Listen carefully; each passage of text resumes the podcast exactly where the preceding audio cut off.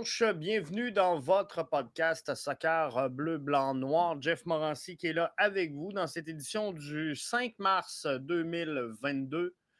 2023. Ça va aller mieux. Ça va aller mieux si on est en 2023.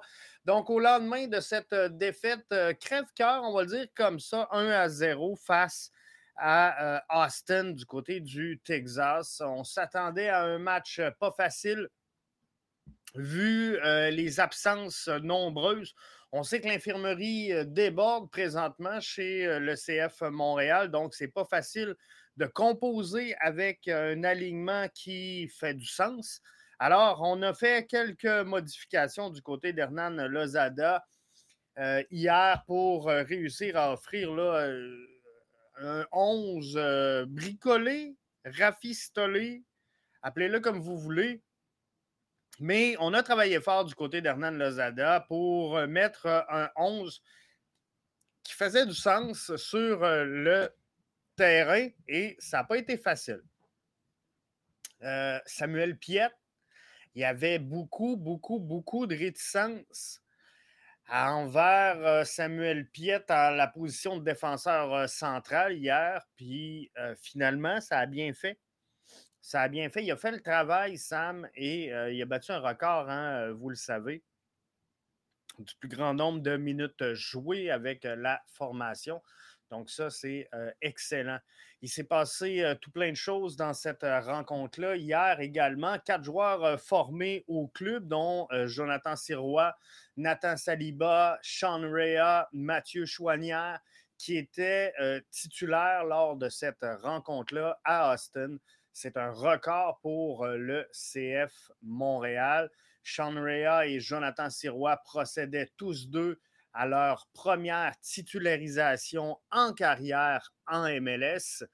Et euh, c'est de, toute beauté. c'est à la 13e minute du match que Samuel Piet est devenu le joueur à avoir disputé le plus de minutes en saison régulière euh, de la MLS dans l'histoire du club. Donc, euh, il surpassait ainsi Nacho Piatti. Ça, c'est une bonne nouvelle. Jimmy nous dit encore une fois, Ruti s'est gardé une gêne de lancer une flèche avec son arc. As-tu euh, compris l'absence de Sunusi en euh, partant? Jimmy qui poursuit en disant aucun but en deux matchs. On s'en va affronter une machine défensive à Nashville. Ça va mal. Euh, la bonne nouvelle, c'est qu'on devrait tranquillement, pas vite, reprendre euh, de l'effectif. Donc, Waterman devait revenir, on l'espère. Devait revenir hier. On a dit, ah, il devrait être bon. Si ce n'est pas hier, ce sera euh, la semaine prochaine. Donc, on devrait être bon pour le voir. Et ça, c'est le fun. Le match d'hier, OK, oui, euh, on termine euh, les deux premières semaines d'activité en MLS avec zéro point. Je pense que c'était sévère, euh, le zéro point à Miami, mais hier encore plus. Parce que si je compare, au-delà des performances comptables, donc si je ne regarde pas le bilan du match, je pense que le CF Montréal a mieux fait dans la rencontre d'hier qu'il l'avait fait dans celle face à l'Inter de Miami. Mais par contre, Jimmy, aucun but en deux matchs.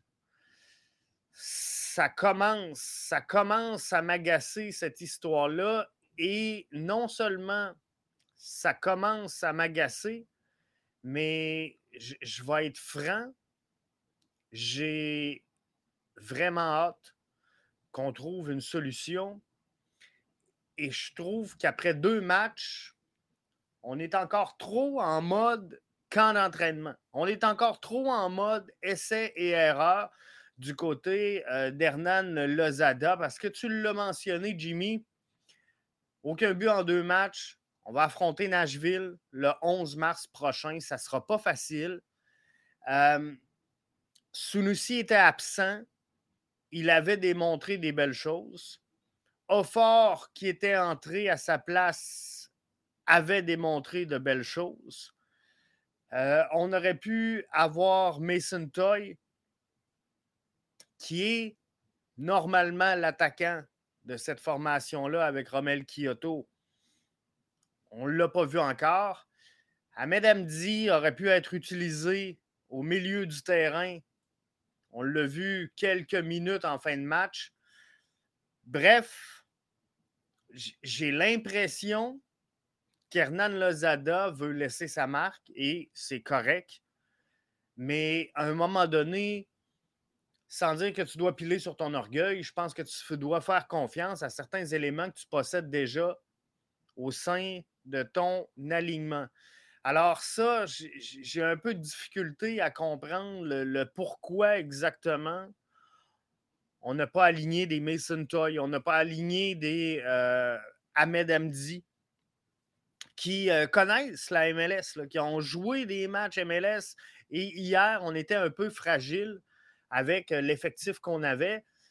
Ça aurait pu aider sur la confiance. Maintenant, lors de cette rencontre-là, je pense que sincèrement, le CF Montréal n'a pas si mal fait que ça.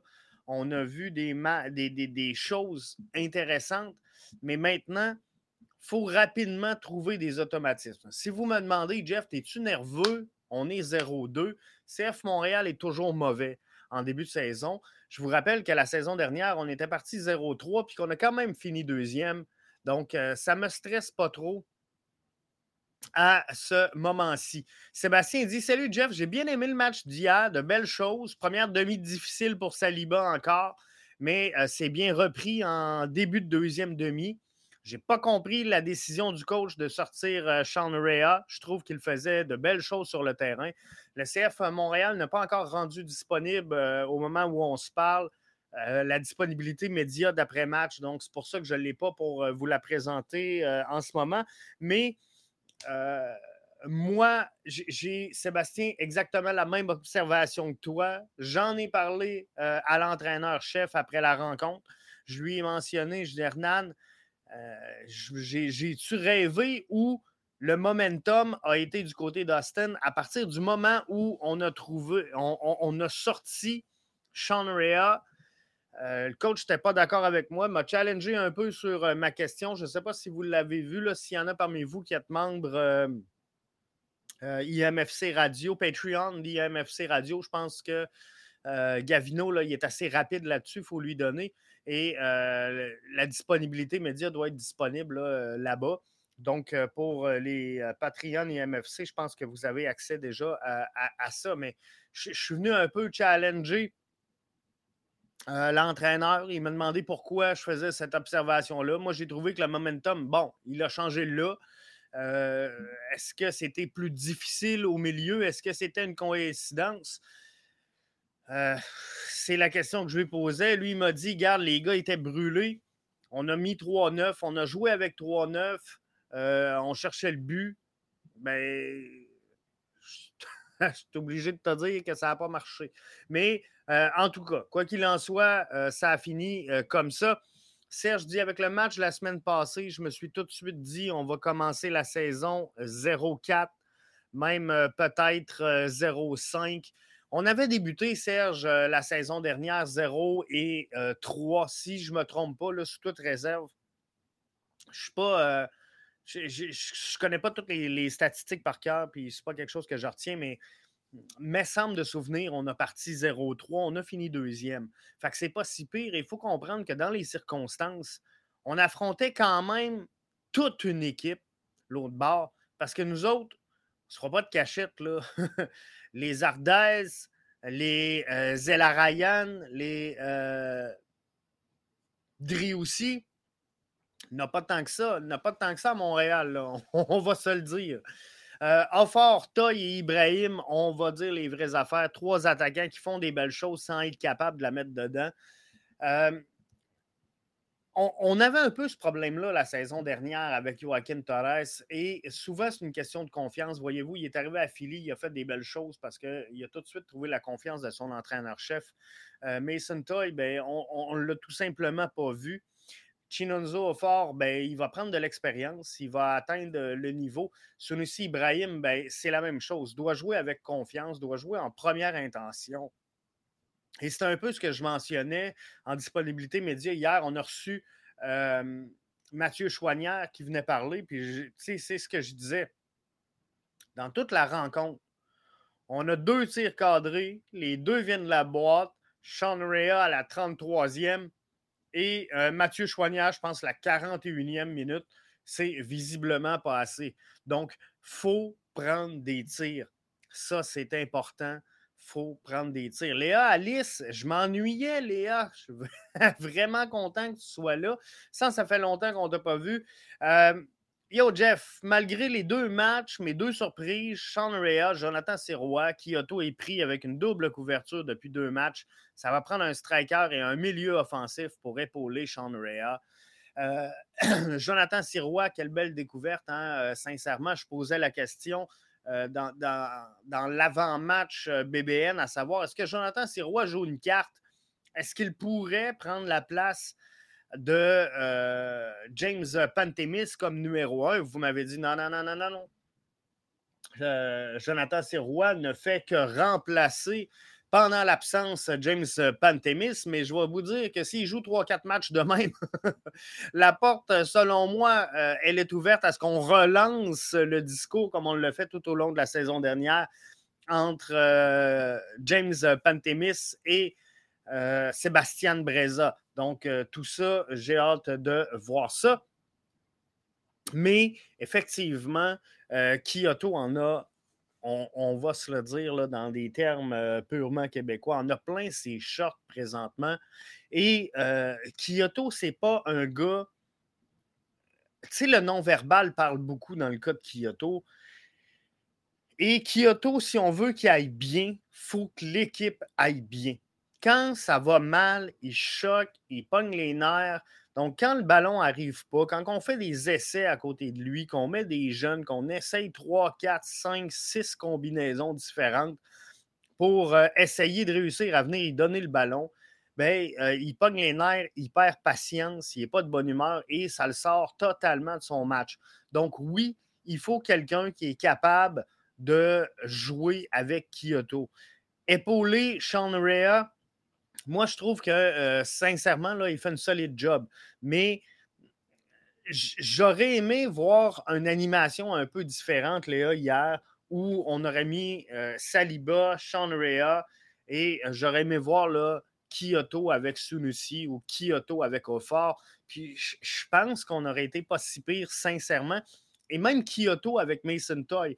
Parce que si on met Kyoto, Mason Toy, avec euh, Sean Rea un petit peu plus bas et qu'on utilise, par exemple, Wanyama et Saliba euh, respectivement là, au centre, je pense que ça serait euh, davantage plus efficace pour le CF Montréal. Mais oui, ça va prendre quelqu'un qui va trouver le fond du filet. J'en suis parfaitement d'accord avec toi là-dessus. Sébastien nous dit très d'accord avec toi, Jeff. Dès que Sean Rea est sorti, le momentum est allé à Austin. Et maudit Rudy, il est encore venu euh, nous hanter. Il fait mal. Hein? Mais euh, moi, sincèrement, ce qui m'inquiète à ce moment-ci, puis je, suis dur à inquiéter après deux matchs, là, je vais être franc avec vous, parce qu'on est dans un ajustement. Il faut comprendre qu'il y a énormément de blessés chez le CF Montréal. Bref, euh, je n'ai pas encore appuyé sur le bouton panique, mais moi, ce qui m'énerve, c'est que cette équipe-là essaie de jouer dans la verticalité. Je n'ai pas de problème avec ça. Si tu veux jouer la contre-attaque, mais lorsque tu lances le ballon, assure-toi qu'il y a quelqu'un qui est capable de le prendre, ce ballon-là. Et là, présentement, c'est ça le problème. L'an passé, dans l'ère Wilfrid Nancy, on partait de Kamal Miller, Rudy Camacho et Joël, pas Yoel, Joël, je me le fais reprocher, Joël Waterman. Et là, on construisait de l'arrière vers l'avant. Puis quand tu joues une touche, deux touches, ben c'est correct. Tu construis tranquillement, pas vite. Et si tu veux avoir le ballon, si tu veux marquer des buts, ben, il faut que tu ailles le ballon. Si tu veux avoir le ballon, euh, arrange-toi pour le contrôler. Mais lorsque tu joues une passe, deux passes rapidement vers l'avant, une touche, deux touches, je veux dire, rapidement vers l'avant, mais tu ne regardes pas s'il y a quelqu'un, tu ne regardes pas si euh, tes options sont disponibles, mais ça fait quoi? Ça fait que tu donnes le ballon à l'adversaire. Et ça, ben, euh, on le voit, le CF Montréal, la saison dernière, une des choses qui a fait son succès était qu'elles avaient la possession du ballon. Cette année, on ne l'a pas, la possession du ballon. Pourquoi on se projette? C'est sûr que les gars, ils vont s'adapter. C'est un nouvel entraîneur-chef. Je vous l'ai dit, ça prend 10-12 matchs à s'adapter euh, au nouvel entraîneur-chef. Donc là, on va s'adapter. Mais si on veut jouer comme ça rapidement en verticalité puis par l'avant, si tu fais des passes, il faut qu'il y ait du monde pour les prendre, tes passes. Donc, il euh, faut faire ça. Et euh, c'est pour ça que je faisais allusion là-dessus sur le commentaire de, de, Sébastien. Ben, ça nous manque. On, revient dans nos vieilles pantoufles. Donc, on joue la contre-attaque et on a de la difficulté dans les dernières minutes de jeu parce qu'on perd euh, le match dans les dernières minutes pourquoi qu'on perd le match dans les dernières minutes? Parce que les gars sont cramés. Hier, Hernan Lozada n'a pas fait des changements parce qu'il voulait faire des changements. Il a fait des changements et vous avez vu la profondeur. C'est euh, Thierry Henry, je pense, qui avait eu une réaction. Wilfred Nancy, ou, mais me semble c'est Thierry Henry, à un moment donné, qui voulait faire des changements et on l'avait très bien vu à la télé. Les deux bras croisés, puis il regarde le banc, puis il, il avait l'air de se dire, mais qu'est-ce que tu veux que je fasse? Qu'est-ce que tu veux que je fasse? Donc là, hier, c'était un peu le même problème. On a manqué de profondeur parce que les gars étaient cramés. Mais pourquoi les gars étaient cramés? La simple et bonne raison qu'ils ont couru toute la soirée après le ballon au lieu de le posséder. Fait que l'an passé, on avait le ballon et là, on court après. Donc, il faut trouver un moyen de reprendre possession de ce ballon-là et de le garder. Ça va nous aider. On le voyait entrer, je me suis dit, c'est lui qui va euh, marquer le but gagnant. Il a fait mal. Il a fait mal, euh, Maxi Urruti, je vous l'accorde. Jimmy dit Je suis étonnamment, agréablement surpris de la, euh, performance de Samuel Piet en def latéral. Je vais être franc avec vous, puis, euh, tu sais, je veux, veux pas, c'est pas, pas, une question de me vendre puis de dire, je vous l'avais dit qu'il serait bon, mais, c'est tout au long de la saison dernière, si vous avez suivi le podcast, moi, je vous disais, il y a une chose qui ne marche pas avec le CF Montréal, c'est lorsqu'on met Victor Wanyama avec Samuel Piet, ça donne un duo beaucoup trop défensif, parce que Sam est défensif, parce que Wanyama est défensif. C'est deux milieux récupérateurs, si on veut. Mais milieu récupérateur, lorsque tu vas jouer dans le charnière central, c'est sûr. C'est sûr que tu vas faire le travail. Alors, j'avais pas de doute. Le seul hic que j'avais à l'endroit de Samuel Piet, c'est le fameux jeu de la tête. Sais, les jeux en hauteur, ça n'est pas très, très grand. Puis défenseur central, là, en tout cas, moi, personnellement, j'aime ça d'en avoir trois grands. Parce que a un jeu de la tête, un corner, whatever, tu veux avoir des grands défenseurs. Léa nous dit Saliba ne devrait pas être partant, surtout qu'il part de la PLSQ à la MLS, devrait être substitut et apprendre à jouer au niveau MLS. Faut pas brûler Saliba. Moi, dans le meilleur des mondes, Léa, Saliba, il rentre, puis j'ai rien à ce qu'il soit sur le banc. J'ai rien qui soit avec euh, le CF Montréal, c'est pas ça. Mais je pense que sa place cette saison, ça sera un prêt en CPL. Puis, tu sais, c'est moi, là. Euh, vous autres, vous pouvez avoir votre idée à vous. Mais moi, ce que je vois, la place à Saliba, c'est soit en CPL ou soit sur le banc. Mais si tu le mets sur le banc, tu ne veux pas le brûler. Tu ne veux pas euh, freiner son développement non plus. Donc, qu'on le garde à Montréal en backup, j'ai pas de problème. Mais ça peut faire un développement très, très, très tardif, comme ça a fait pour Mathieu Chouanière, qui joue sur une base régulière, on va se le dire, depuis une saison ou deux avec le CF Montréal, mais qui est là depuis beaucoup trop longtemps. Donc, Saliba, tu veux pas qu'il reste croisé, les deux bras sur le banc, à regarder des matchs toute l'année, parce qu'il part de la PLSQ, il y a encore du développement à faire. S'il va en CPL et qu'il prend tous les matchs ou en USL, peu importe, et qu'il prend tous les matchs, ben, il va jouer. Comprends-tu? Il va voir des games. Si tu le laisses en MLS, ben, tu dois le faire progresser. Comment tu vas le faire progresser? Faut que tu lui donnes 5 minutes, 10 minutes, 15 minutes, 20 minutes, une demi-heure. Oh, un match en championnat canadien. Et là, tranquillement, pas vite, ben, tu vas pouvoir l'acclimater. Puis, à un moment donné, il va être en, mesure de t'offrir un bon 45. Puis, mais qui t'offre un bon 45, ben, ça sera déjà ça de gagner parce que il va s'être développé rapidement. Mais Saliba, je vais être franc avec vous, j'adore, j'adore le gabarit de ce gars-là. Euh, je trouve qu'il a la shape pour jouer son poste. Il a la stature qu'il faut pour le faire. Donc, niveau physique, il est à bonne place. Si je le compare, par exemple, avec un Sean Rea, je vais être franc avec vous, Sean Rea, je le trouve un peu petit. Mais j'aime bien euh, le gabarit de euh, Saliba. Donc, moi, ce que je pense, c'est que oui, il y a un bel avenir pour Saliba, mais par contre, faut qu'il se développe. Pour moi, la meilleure place, c'est pas sur le banc.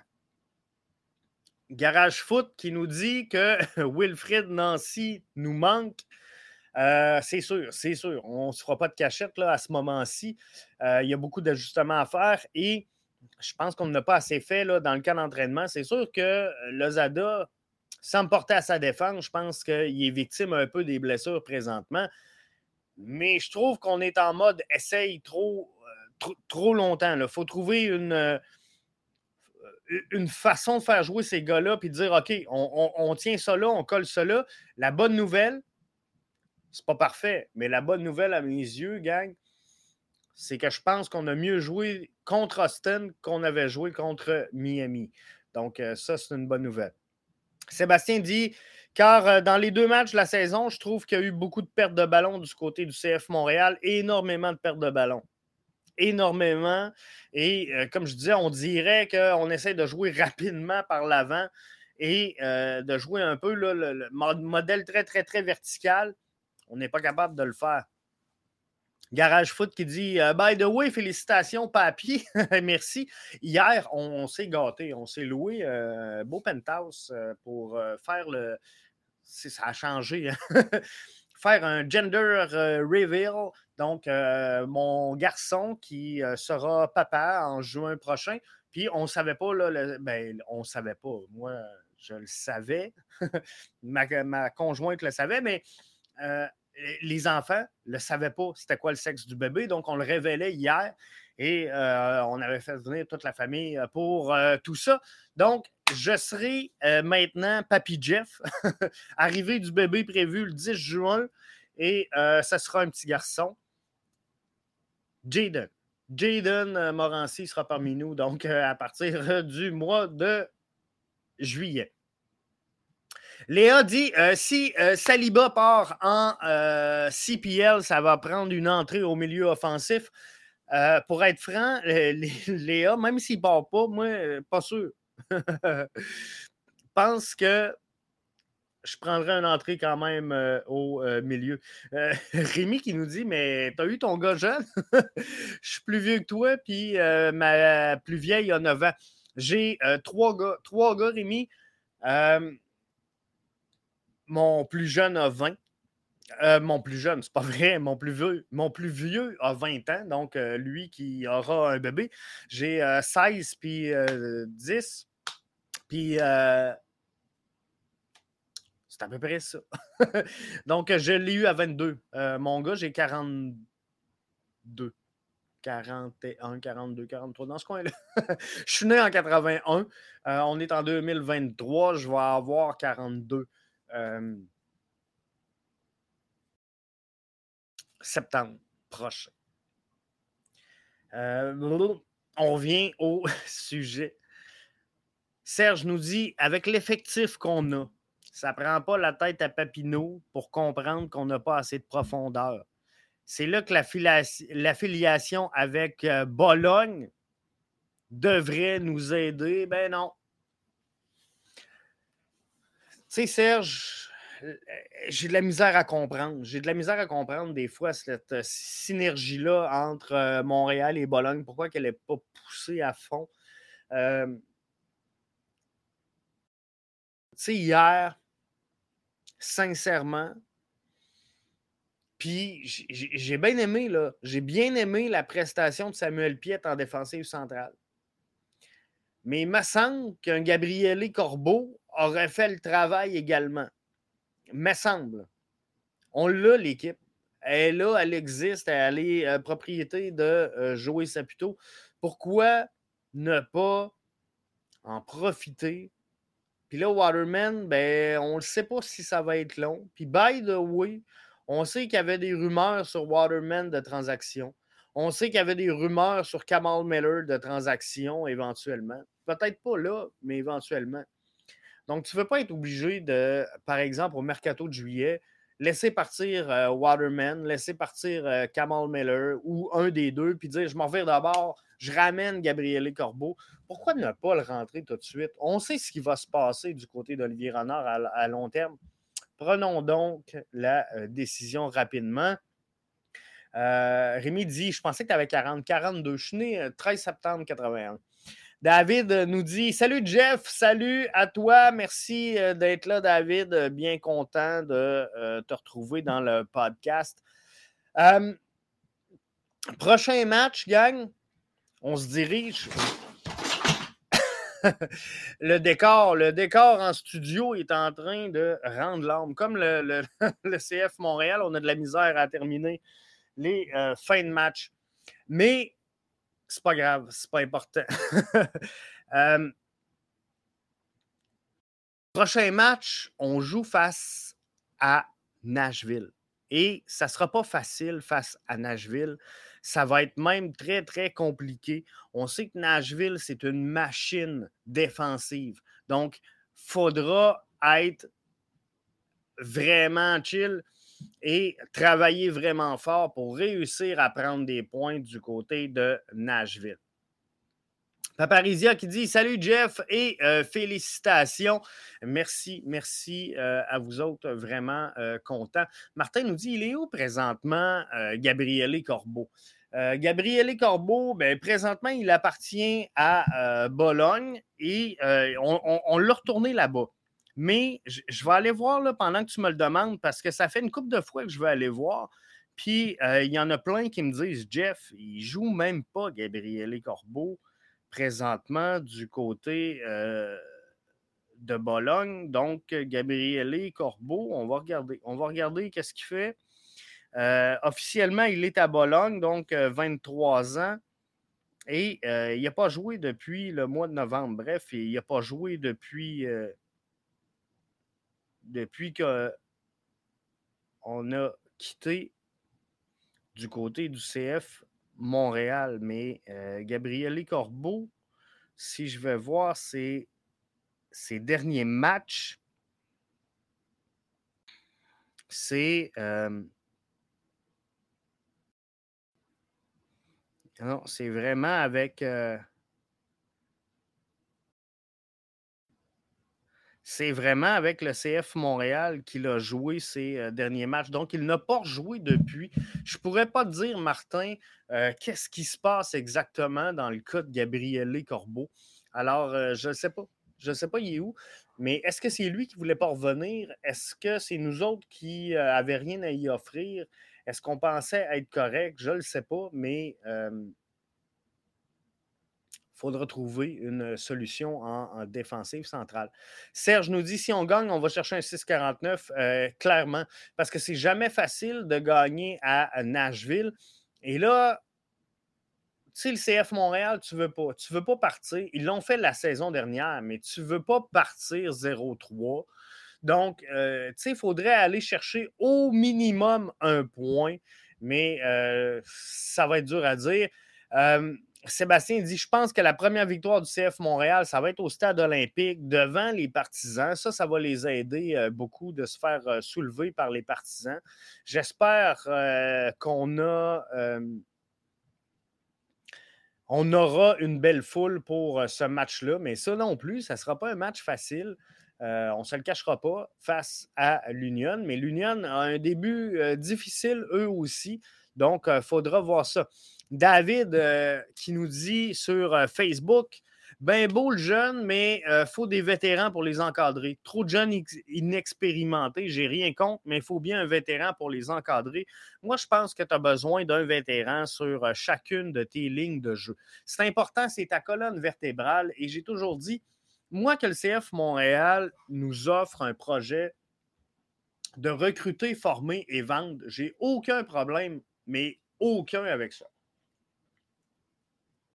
Par contre, il faut que tu gardes une structure et il faut que tu gardes euh, une capacité de jouer le match. Tu comprends? Donc, si, par exemple, j'ai un Victor Wanyama, j'ai un Samuel Piet, j'ai Sean Rea avec Romel Kyoto et Mason Toy, là, je me dis, Sean Rea est dans des positions favorables, dans des conditions positives pour pouvoir se développer, comprenez-vous? Parce que là, à gauche de lui et à droite, il, il va se trouver avec Lassie et Herrera, des gars qui connaissent la game. Il regarde en bas, il y a Wanyama, Piet, on est correct. En haut, Kyoto, Mason Toy, on est correct. Mais là, si Sean Rea doit se développer, il va faire des erreurs, c'est sûr. C'est un jeune, il apprend, il arrive. Tantôt, Léa nous disait Jeff, faut pas mettre trop de pression sur Saliba. Et elle, a parfaitement raison. Mais là, si Sean Rea est là puis il fait des erreurs, puis qu'il joue avec un Chinonso fort qui fait des erreurs, puis il joue avec un Saliba qui fait des erreurs, ben, il n'est peut-être pas le jeune dans des conditions optimales. Donc, moi, je n'ai pas de problème à mettre des jeunes, mais faut bien les entourer, il faut bien les encadrer. Et je vous le dis, je l'ai dit la saison dernière, je l'ai dit dans, les, premiers podcasts de cette saison-ci, Ismaël Koné ne part pas n'est pas vendu, n'est pas transféré par le CF Montréal si ce n'est pas de la présence de Camara et de Wanyama. Je pense qu'ils l'ont rendu meilleur. Je pense qu'ils l'ont fait grandir. Et ça, c'est important d'avoir ça. Donc, moi, je pense qu'à ce moment-ci, et pas juste dans le jeu, le CF Montréal doit entrer de l'expérience dans son vestiaire. Puis, souvenez-vous, Camara a rendu des bons services au CF Montréal la saison dernière. On était content de le voir. Il a rendu des gros services. Il a fait le travail. Mais en vrai, Camara est arrivé pourquoi? Parce que Bjorn Johnson était blessé, parce que Mason Toy était blessé et qu'on ne voulait pas laisser cette équipe-là à découvert avec que des jeunes joueurs. Donc, on a rentré Camara et euh, on a connu la suite de l'histoire. Camara s'est imposé comme un des leaders de cette euh, formation-là la saison dernière. Donc, moi, je n'ai pas de trouble avec les jeunes David. Loin de là, je suis 100% d'accord avec le chemin que prend le CF Montréal parce que je pense que c'est le chemin de l'avenir en MLS pour les petits marchés de recruter, former, vendre. Je n'ai pas de trouble avec ça. Mais par contre, il faut bien les encadrer avec de l'expérience et pas nécessairement que des, euh, des, joueurs talentueux et des super vedettes, ce n'est pas la question, mais d'avoir des joueurs qui connaissent la game, qui peuvent calmer ces jeunes-là, qui peuvent lui donner un peu de sang-froid sur le terrain. Euh, je pense que ça, c'est euh, important. David euh, nous dit à un moment donné, on a 8000 abonnements de saison, il faut mettre un peu de push, il faut mettre un peu l'engouement. Et euh, tu sais, c'est exactement ça. Euh, il faut réussir à aller chercher ce momentum-là chez les gens. faut. Tu sais, la, la, fin de la saison dernière a été magistrale à plusieurs niveaux chez le CF Montréal. Les performances sur le terrain, le soutien de la foule, Bref, tout ça linké ensemble a fait qu'on a eu une excellente saison et principalement une excellente fin de saison. Les abonnements ont gonflé, on l'a vu. Mais pourquoi? Parce que l'équipe performait et parce que l'équipe offrait une structure. Le match d'hier je les aime. Je les aime d'amour, mon CF Montréal, mais hier, on manquait de structure dans ce jeu-là. Ça crevait les yeux. On parle de constance, dit euh, Simon, ça commence mal, effectivement. Quelqu'un sait où est Torkelson. Torkelson est encore pris, euh, Léa, avec une petite euh, blessure. Donc, il faudra voir exactement qu'est-ce qui va se passer dans son cas. Mais il fait partie des joueurs blessés au moment où on se parle. Sébastien nous dit il faudrait que des victoires commencent à arriver. Je ne voudrais pas revoir Joey redescendre dans le vestiaire. non, non, ça c'est sûr.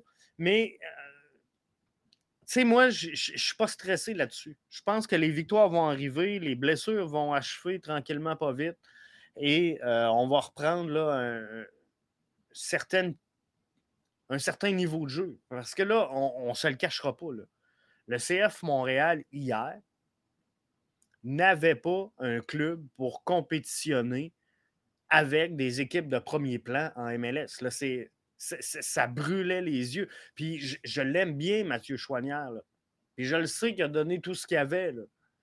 Mais hier, là, il avait l'air d'un petit gars qui se déplace à gauche et à droite, puis qui veut juste toucher le ballon. c'est, plate, là. Puis je, l'adore. Puis je dis pas qu'il a fait une mauvaise job, le jeune. Mais Mathieu Chouanière, hier, a couru sur le terrain après le ballon.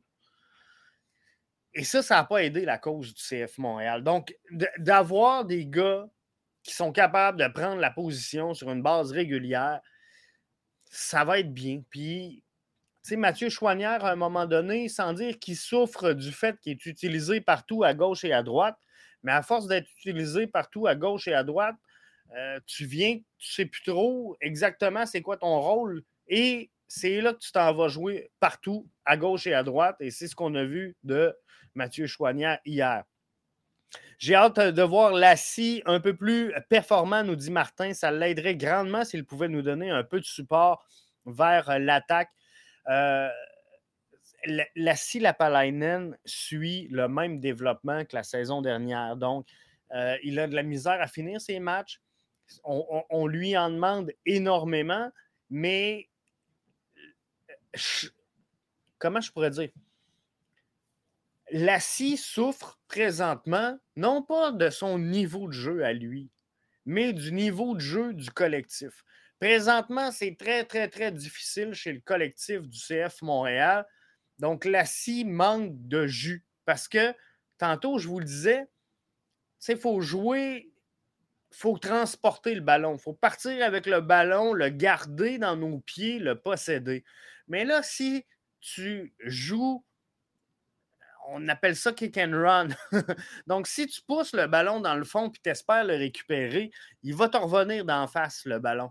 Mais pendant ce temps-là, là, l'assis dans son couloir, il fait quoi? Il monte, il descend, il monte, il descend, il monte, il descend.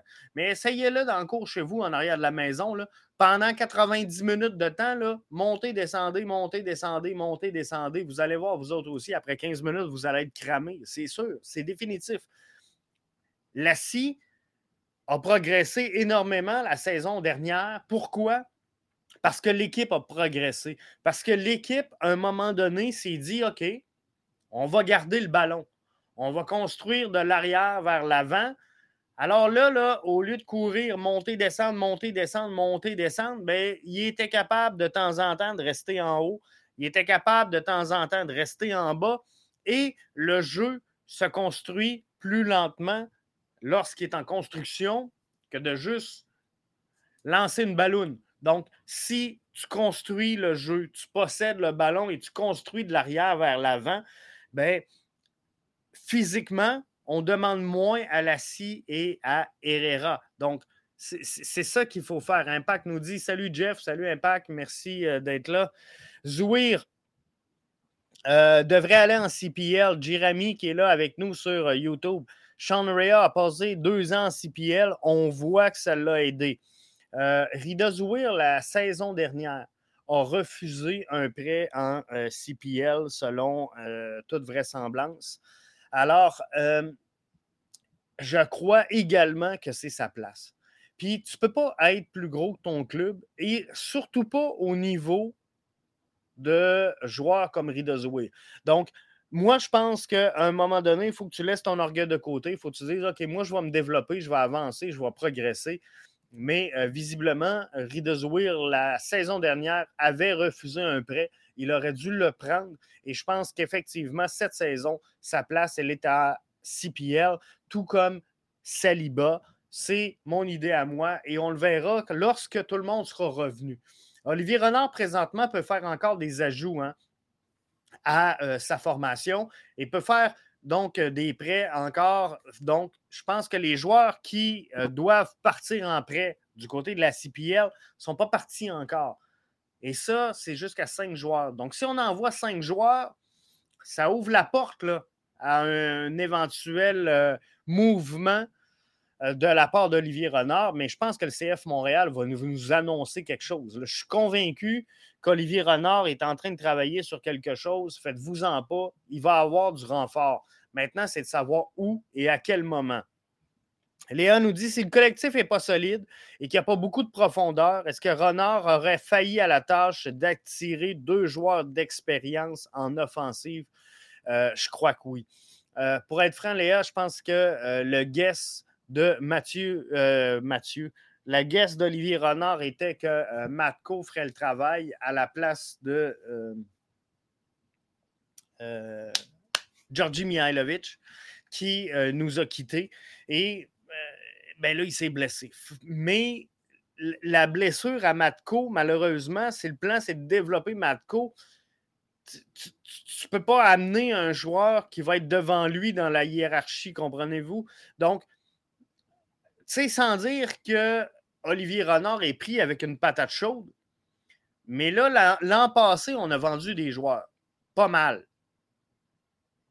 Alors là, il faut faire avancer le projet peut-être plus rapidement que ce qu'on s'attendait. Mais là, les joueurs que tu veux vendre, si tu veux les vendre cette année, faut qu'ils soient sur le terrain. Faut qu'ils jouent, faut qu'il y ait des minutes, faut qu'il y ait de la vitrine, faut qu'il y ait de la visibilité. Donc, tu ne peux pas aller chercher un joueur qui va passer devant eux. Comprenez-vous? Comme je, donne l'exemple de euh, Camara la saison dernière. Il a fait le travail. Mais le plan du CF Montréal, c'est recruter, former, vendre. Le temps qu'il a passé sur le terrain, ben, on n'a pas développé Sunusi. On n'a pas développé Torres. Et c'est un peu ça qui a fait souffrir le CF Montréal. Donc, ça, il euh, faudra voir. Quand il va revenir, pardon, euh, ça va lui prendre deux mois pour se remettre en forme. Nous n'avons pas le choix d'amener quelqu'un en avant de Matko. Anyway, Réa va passer en avant. Euh, j'aime vraiment Sean Réa. Et la décision qu'Olivier Renard devra prendre, quand je vous dis qu'il jongle avec une patate chaude, Léa, c'est exactement ça. La décision qu'Olivier Renard doit prendre maintenant, puis vous allez le voir selon euh, ce qui va nous annoncer comme transaction lorsqu'il fera une acquisition, si le joueur qui arrive est plus grand ou plus important ou devant Matko Miljevic, vous aurez compris qu'on s'est dit OK, on déplace le projet, ce ne sera pas Matko, ce sera Sean Rea et on va amener un joueur de premier plan pour l'épauler. Comprenez-vous? Donc, là, présentement, on sent que le projet d'Olivier Renard sur certains joueurs est en train de changer. C'est pas pour rien qu'on voit plus des Mason Toy, c'est pas pour rien qu'on voit pas des Ahmed Hamdi. Et oui, l'entraîneur-chef place ses pions comme il veut, mais à un moment donné, il y a quelqu'un qui euh, pousse des demandes également, à savoir, regarde, il faut de la visibilité sur certains joueurs, il faut mettre tel joueur en vitrine. Donc, lorsque tu dis, regarde, on va passer par les jeunes avant ceux qu'on a amenés, fait que c'est comme, regarde, du revers de la main.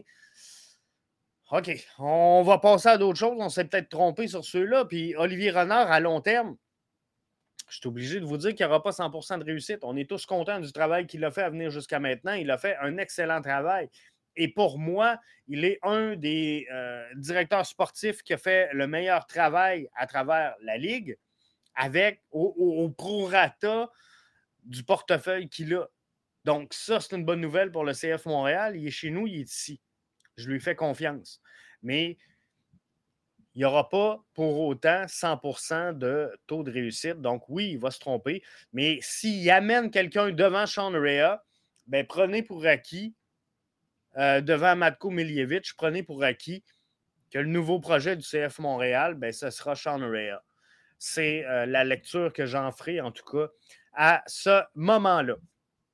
Hey! Ça clôt déjà le podcast de ce soir.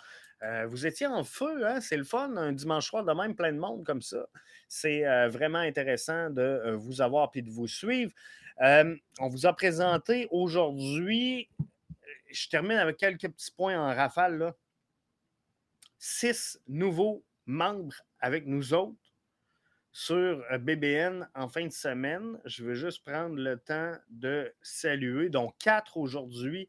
Dan, Ousmane, Stéphane, William qui se sont greffés à la plateforme BBN aujourd'hui à titre de nouveaux membres.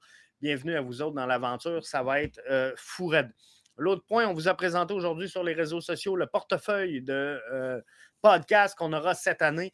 Donc, euh, l'antichambre, euh, le podcast bleu, blanc, noir, celui que vous écoutez donc présentement, podcast BBN. On aura également le QG du soccer canadien, donc destiné un petit peu plus à la CPL, à la PLSQ et euh, au championnat canadien.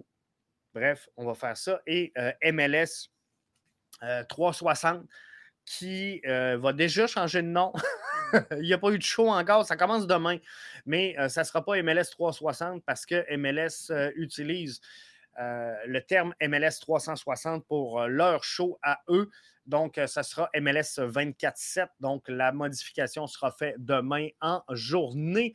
Alors, euh, on vous retrouve demain avec un MLS 24-7. Martin nous dit Bonne semaine, JF. Toujours intéressant de parler du CF Montréal. Vraiment content de le faire avec vous autres. Vraiment content de le faire sur cette plateforme-là. Et on a ajouté du contenu, c'est incroyable sur bbnmedia.com. On a signé plein de nouveaux collaborateurs, plein de nouveaux rédacteurs, donc c'est plaisant. Allez lire ça. On a des textes vraiment intéressants parce que si je me rends au www.bbnmedia.com, les 10 on ground les plus prometteurs de la MLS, c'est sorti en ligne aujourd'hui. On est déjà tout près de 200 personnes qui ont été lire le texte. Donc, euh, allez voir euh, ce billet-là de Arnaud euh, Salas. C'est vraiment très intéressant. Félix nous livrait les clubs à surveiller cette saison en MLS.